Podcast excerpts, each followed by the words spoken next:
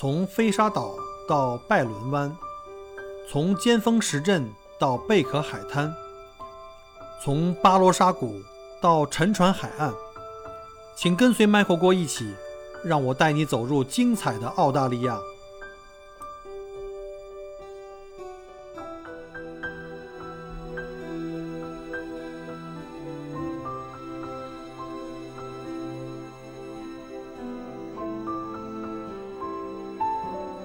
各位听友，大家好，欢迎再次收听麦克锅聊澳洲啊！今天特别开心，因为呢，圣诞节快到了。今天呢，我又有请啊我的好朋友呢李竹君来跟大家做一期访谈。因为前不久啊，我们在这个移民群里面，还有我们的这个听友群里面，引发了一个有一个话题啊，引发了热烈的的这个讨论，就是因为前期这个。澳洲的这个移民局啊，尤其在维多利亚州，我们的这个移民投资移民的这个门槛升高了。那今天呢，我就请到了我好朋友来跟大家讲一下这些里出外进的这些的这个政策。啊，我们首先来欢迎李竹君，你好。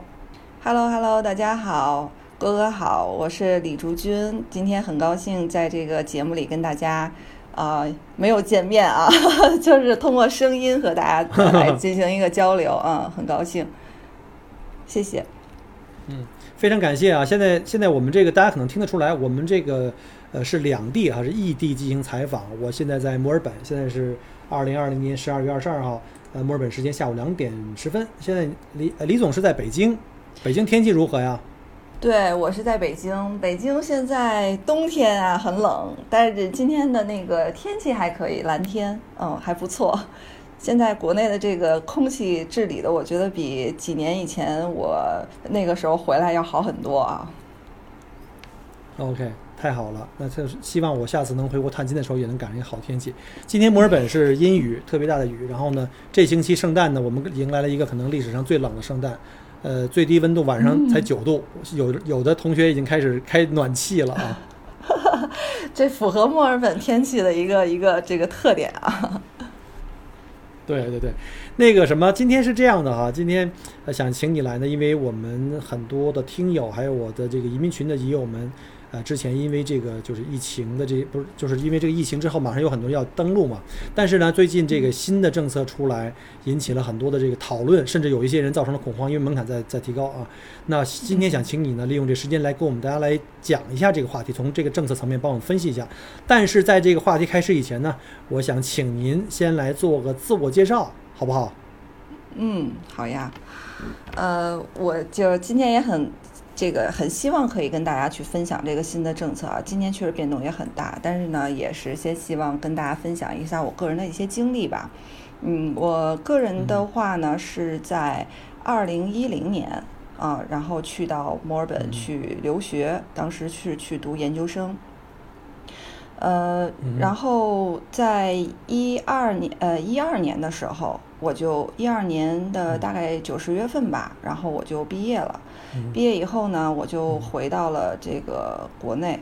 啊，然后大概工作了有不到一年的时间吧，然后后来呢，就 因为一些原因，就又回到了那个墨尔本，大概是在一三年的七月份啊，又回到了墨尔本，啊，然后就进到现在这个公司工作，啊，然后就一直呃到了一八年吧，嗯，然后就。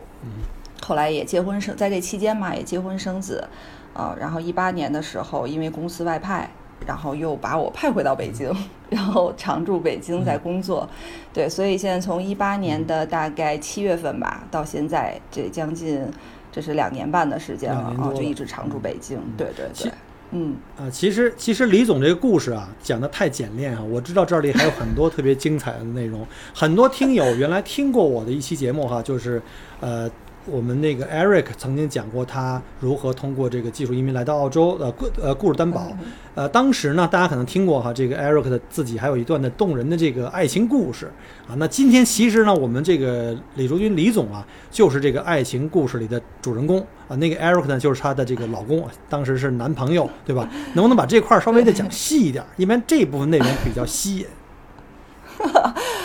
好好，我们是是这样，就是我们我一零年来，我们俩其实都是一零年到澳洲的，嗯，然后呢，但是在不同的学校上学，然后在一一一年，然后刚到澳洲的时候，也大家也都知道，就是那个时候你所有要独自面对很多东西啊，对吧？包括你上课啊，打打工啊，然后安排你自己所有的生活起居啊，所以大家也你知道吗？顾不上很多的事情，然后大概是在一一一年的时候啊。然后生活就是生活也相对稳定一些了，然后我们就开始打工，然后我们俩就在那个打工的那个那个地方，然后就认识了，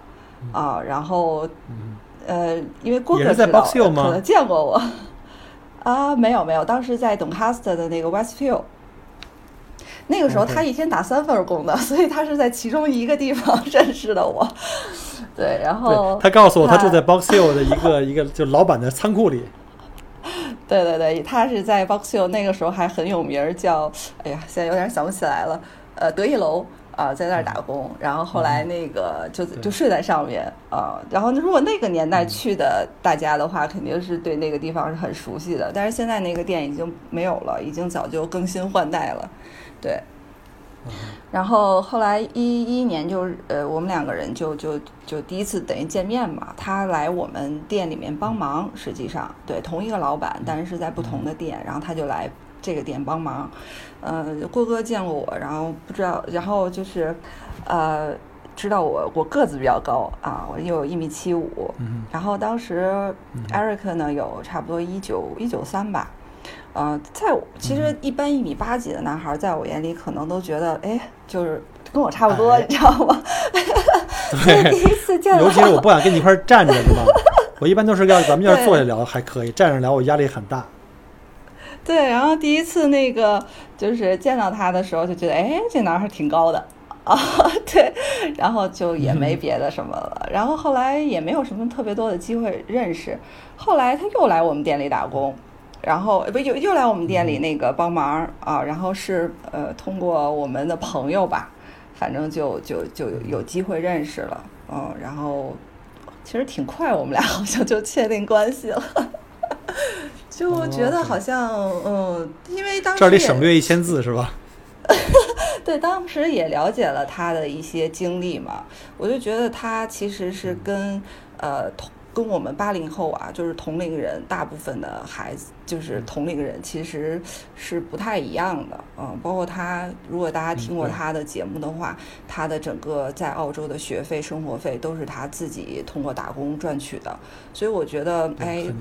听完他的经历，对我觉得还是一个挺挺值得依依托的一个人。对，所以很快就就确定了关系。对。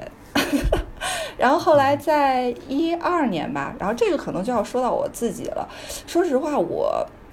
从一呃就当时我我那个要出国留学的时候，实际上那个时候我并不从我打心眼里我并不是很想去的，啊，就是那个时候呃大学毕业嘛，一零年，然后是也是我妈妈吧建议说啊。就是可以出去读个研究生，然后也出去看一看。对于女孩来讲，对吧？然后可以开拓一下眼界呀。然后到时候回来以后，就是可以呃工作啊，对吧？然后建立家庭。但是，所以当时我就跟我妈讲说：“那 OK，我去，但是就不要想说我要要留下或者要移民什么的。”后来我妈当时就说：“说那你先去吧，就也别说什么别的了。”后来，呃，呃。一零年去了以后，然后一一年认识他，一二年我研究生其实就毕业了，那个时候也挺抉择的，因为那个时候我们两个在一起一年了嘛，然后就想，那我他就问我说，那你要不要就是留下来嘛？然后其实我那个时候也是很纠结，啊，我觉得，但我那个时候打心眼里，说实话，我还不是很想留下来啊。我就还是很想回北京，回回家，回到父母身边，对吧？回到这个生活了二十多年的一个城市，也觉得很熟悉。那毕竟那个时候在墨尔本也才待了两年嘛。然后我就问他，我说：“那你要不要跟我回去嘛？”但是他其实当时去澳洲的目目的就很明确，他就是要移民的。嗯，对，所以他大家如果听过他节目，他是倒着读的。他读完本科，他其实在澳洲读了一个 TAFE，就是我们所谓的这种大专吧。他并没有说往上去读读研究生，对，所以他是很明确的目标，他就是要留下的，所以我们俩当时在这个事情上就有点分歧，就跟那个毕业季就是分手季 是吧？就是就是那个感觉。后来我也，而且让我想起了我们的大学时代。嗯，对，然后呃而且就是我觉得这个在在国外留学还牵扯到一个问题，就是签证的问题。就还不像说你对吧，在中国啊一个城市，你大学毕业了，两个人就决定留在哪个城市这么简单。那个时候还有签证的各个方面的问题，所以后来我就还是最后决定毕业了以后，我就我就回回北京了啊。当时就嗯大概九月份回来的嘛，十月份我就啊在北京这边啊一家公司开始工作啊。然后他那个时候，Eric 其实也是快呃快毕业了啊，然后他就是那个时候他是通过雇主担保嘛做的移民啊，然后他最快的速度办到了一个拿到了一个四五七签证，他他的这个签证拿拿到就是拿到手里拿踏实了。啊，然后当然中间还有很多波折啊，什么考雅思啊什么的，就是自己 囤了两箱方便面，考雅思故事 都成了我们，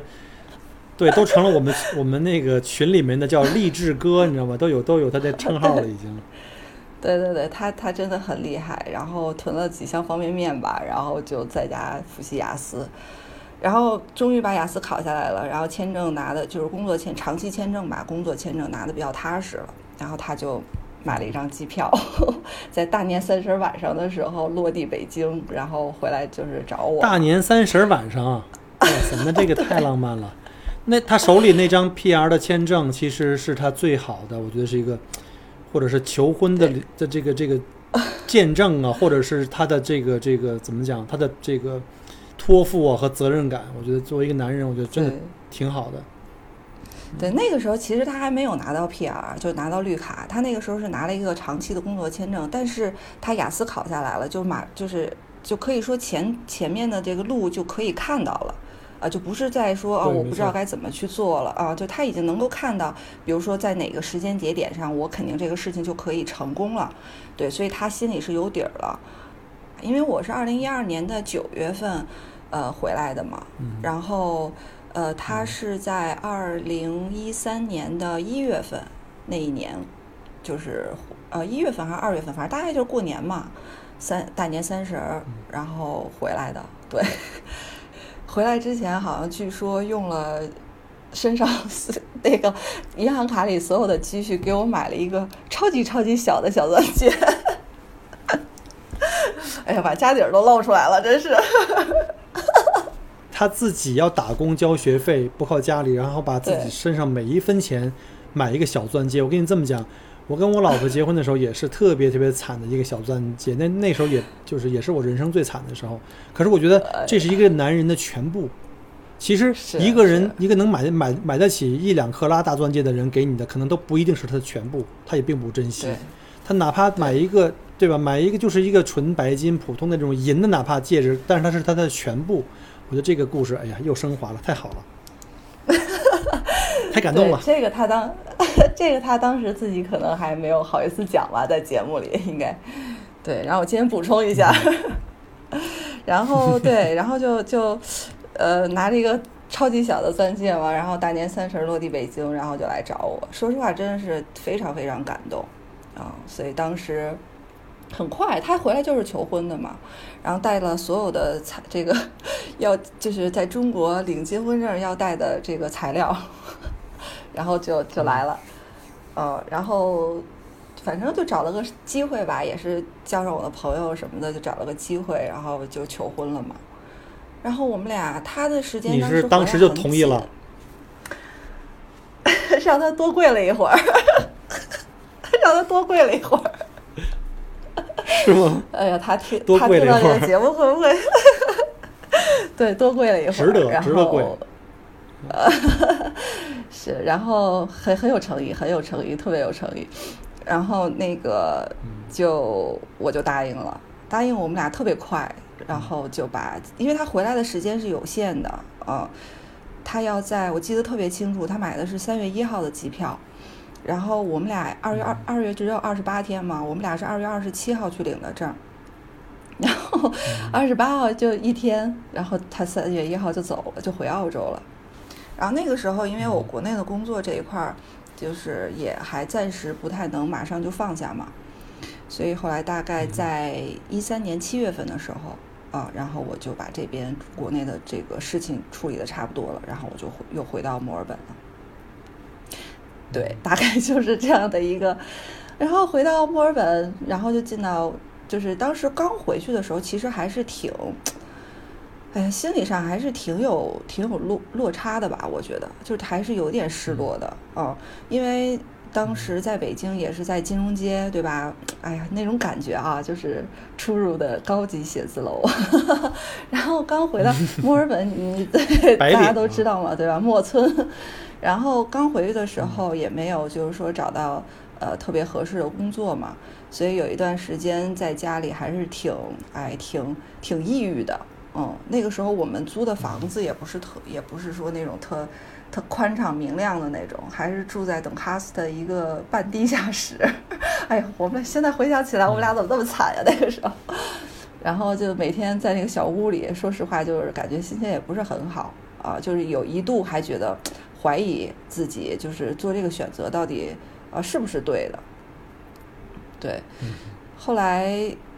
但是就是后来就有找到工作了嘛，然后进到公司以后，每天工作就还是挺开心的，但是也没有觉得说就没有很那种很很深刻的感觉，就是一下特触动你，让你觉得哦，你其实你做这个决定可能是对的。但是就是在我一六年一六年底，当时有了就是有了我女儿嘛，有了宝宝以后，就突然间意识的，就是感觉她特别幸福。啊，就是可能真的是在那个点上才触动了我，让我觉得说，我可能当时就是决定就是回澳洲，就是做这个回澳洲这个决定是对的，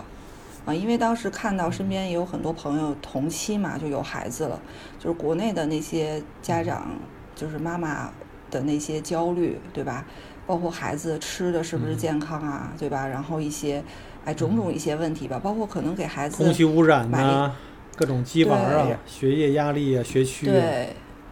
对，然后包括买买一个碗，我记得特别清楚。我一个朋友说让我从澳洲帮他，就是带一个孩子吃饭的一个碗。他说你随便从这个超市里给我买一个就行了。哎，当时我就觉得说，可能真的是妈妈觉得在中国国内的碗都不能用了吗？这个有点过分了吧？他可能觉得就是有一些塑料的东西嘛，可能给孩子用啊，他还是心里有多多少少吧。我觉得这可能就是不，我们不是说呃不好这个东西，我觉得可能就是做一个做妈妈的心吧。对他就是希望可以给孩子就是最少一个他心里相对会踏实一点的东西去用。其实可能就是妈妈的一个心心情，对，所以，对，哎呀，当时给我的触动还是挺大的。所以说，你就是等于是同龄人中逐渐开始有，比如结婚生子，准备面临到这些将来家庭的一些具体问题，尤其像孩子的成长过程啊，包括像教育啊这种压力啊，然后你就突然间看到自己的原来的那个圈子里这些闺蜜面临的那些焦虑，你突然间觉得自己这个决定是更加的对的。为了孩子，为了自己将来，对吗？对，因为我觉得就是说，当时吧，就是在澳洲那种感觉，就是最少孩子吃什么喝什么，我是很很放心的，很踏实的。然后包括对吧，空气啊，然后你去那些公园里去玩啊，就是你你没有那种担心说不安全，对吧？或者是说可能会给孩子造成一些什么样的这种啊伤害，或者是就是怎么样的。所以那个时候。就对比了一下，就觉得哎呀，那在澳洲真的是还还是挺好的。然后后就是慢慢就是通过时间的推移吧，我觉得就是到现在了，因为我女儿今年也前两天正好刚过了四岁的生日，真的就是你时间越长，你能对比出来的东西越多，对吧？包括对于孩子的这个整个的这个教育方面的焦虑，对吧？压力啊，因为我现在在中国真的是能切身的感觉到这种压力。啊，就是孩子真的恨不得从幼儿园开始就各种补习班，各种学英学这种语言，学各种兴趣班。对，现在小朋友四岁还没有上小学呢吧？可能六岁五六五六岁以后吧。没有，没上小学。那他现在在国内适应吗？上托儿所应该没问题，对吧？那语言肯定是他还小嘛，所以肯定还是中文为主。对他的生活，他。对他的那个适应能力很强，所以他现在在幼儿园每天很开心。嗯这个其实我也想，哎呀，今天一说可能又多，就是这个可能也是中西方在教育孩子理念上，或者说一些是给孩子的一些生活习惯上的，就是很大的一些不同。包括你看我的孩子，可能嗯从呃八个月我给他分房，就是分房睡嘛。嗯呃，然后就是从小就是分床啊，然后八个月开始分房睡，嗯然后所以他现在就是很独立，他可以晚上自己睡觉，你给他讲完故事跟他拜拜，他就自己睡觉了嘛，对吧？但是国内现在我身边所有的我认识的人，没有任何一个孩子是自己单独睡的，啊、都是跟家长睡，要不然就是跟老人睡，要不然就是跟父母睡，对。对，所以呢，就是导致这个家长其实更辛苦，因为他白天忙了一白天了，他晚上也没有自己的时间，还要陪孩子睡觉。这就是其实很多差异，你知道吗？就是嗯很多生活的这种小细节，真的是让我觉得，呃，我那个时候可能孩子是在澳洲出生的，我我用了当时在澳洲的这种这种理一些一些理念吧，然后把孩子带的，我觉得相对是比较独立的。对这一点，我还是挺庆幸的。呃，你们是自己住还是跟老人一起住？老人可以帮帮忙是吗？呃，我们现在虽然说跟老人一起住，但是其实啊、父母也很忙，对，所以基本上孩子还算是我们自己在带吧，就是白天在上幼儿园，啊、然后除此以外，然后周末啊，还有下班的时间，基本上就没有什么特殊的情况啊，工作上的一些事情，基本上我们都是自己带的。嗯嗯，，OK OK，那看来你们在国内现在也就适应了，两边都适应了，想不想回墨尔本啊？还是觉得还是祖国 还是祖国好？北京那个吃喝吃喝玩乐对吧？夜生活啊，都还是比墨尔本好多了吧？我觉得各有各的，就是好吧。对，我觉得中国一定是有中国的好，很多很方便嘛，对吧？包括一些现在的这种啊、嗯什么外卖呀、对吧？这种一些平台用起来还是很方便，网购啊什么的。对，这些肯定是是它呃就是中国这边优势的地方。对，但是就是因为有了这些，所以才就是大家的节奏也很快嘛，所以你就会觉得每天的压力啊也是挺大的，还是很很很辛苦的。在澳洲相对来讲就是比较哎慢，比较悠闲，有时候在这边呃时间长了也会觉得很想念澳洲的那种，哎呀，对吧？我就是想去去个咖啡店坐在那儿，然后晒晒太阳，喝杯咖啡，然后就是放空一下。但是在国内，你走到哪儿都是人，就很难有这种让你静下来可以放空的这一个个地方。这是个矛盾，我觉得这是就类类似像围城心态，就好像我在这儿天天羡慕想象着你脑补啊，你在国内的那种出门左右都是餐馆啊、咖啡店呀、什么酒吧呀、超市，还可以上门送送餐呢、我在澳洲这边什么也没有，都得自己做。但是呢，可能在这边就是多的一些，你可能自己不觉得是个优势，比如说街上人很少，然后鸟语花香、蓝天白云。其实有的时候人就是很贪婪。我又拥有了这些，我又想拥，同时拥有祖国的那些方便便利。但所以，所以其实吴哥，我觉得是这样，就是说，呃，这可能也跟我做这个职业有关系啊。就是我可能对这个事情的现在理解，就是我觉得就是大家都说围城是吧？就是里面的人想出去，外面的人想进来。就是我就觉得我我嗯我现在觉得我自己的状态其实是很幸运的一个状态，就是我有一张通行证，我既可以出去，我又可以进来。就我想出去就出去，想进来就进来。你对对，其实我觉得可能现在大部分人的心态都是想，都是想就是类似像我有一张很就是可以多一个选择的一个可能性。对，对，所以我觉得现在其实，尤其我现在回到中国，我对于这个就是这个啊移民吧这个事情，实际上我觉得我可能更加的理解，就是其实现在并不是说你比如说你办了一个什么呃签证，对吧？你可能就要去到哪儿，你就要啊就是啊我就要在那儿生活了，以后我跟中国的一切就是拜拜了，啊对吧？我要割舍掉所有的一切，我恨不得就是我我我对吧？就中国的所有的一切我都要断，就跟他断舍。其实我我觉得不，现在并不是这样的，哎，断舍离。但我觉得其实现在不是这样的一个理解了，真的就是说，对，呃，以后我觉得这种，因为现在我觉得地球地球都是村了，对吧？就很小，这个各嗯国之间，大家以后嗯就是一个国际人。没错。而且国境线的这种概念越来越弱，对不对？对其实没有什么所谓两两头，你都只能说我只能这要么选 A，要么选 Z。其实你为什么不能 A 到 Z 都可以有呢？其实，在这种程度上是可以做到的。对，是，所以我们现在很多的就是朋友，身边的朋友，其实跟我们的状态也有点像，啊，就可能比如说拿了一个，呃，虽然说我可能有绿卡了，但我可能还是在中国工作，对吧？或者是说我可能嗯两边跑，就是这种现在情况真的还是挺多的，啊。所以我觉得这个真的不是说对我有，因为我接触的很多朋友，就是觉得在最后那一个关关卡的时候，就是很难去做这个决定。实际上，我是觉得嗯，哎呀，没必要给自己那么大压力。就像我当年似的，可能也不用给自己那么大的压力，对吧？就是两边都可以没错，啊、两边都是你的家，都挺好的，没有说一定让你放弃谁，选择谁。对，我觉得其实像这种这种状态更灵活的状态，可能是更加符合大部分中国人那种心态，因为有很多人移民就是考虑的是，我可能要放弃我国内这种便利条件呀、优越的这种这种呃生生活的这种这种便利性啊，甚至说我可能在国内还有我的这个事业和赚钱的这种对。优势，到时候可能没有。那你其实并不是说你非死即彼，所以我看这些大部分的我们的华人同胞们还是选择这种绿卡两边跑，对吧？两边都可以占这个各种的优势嘛，我觉得这是一个很好的选择。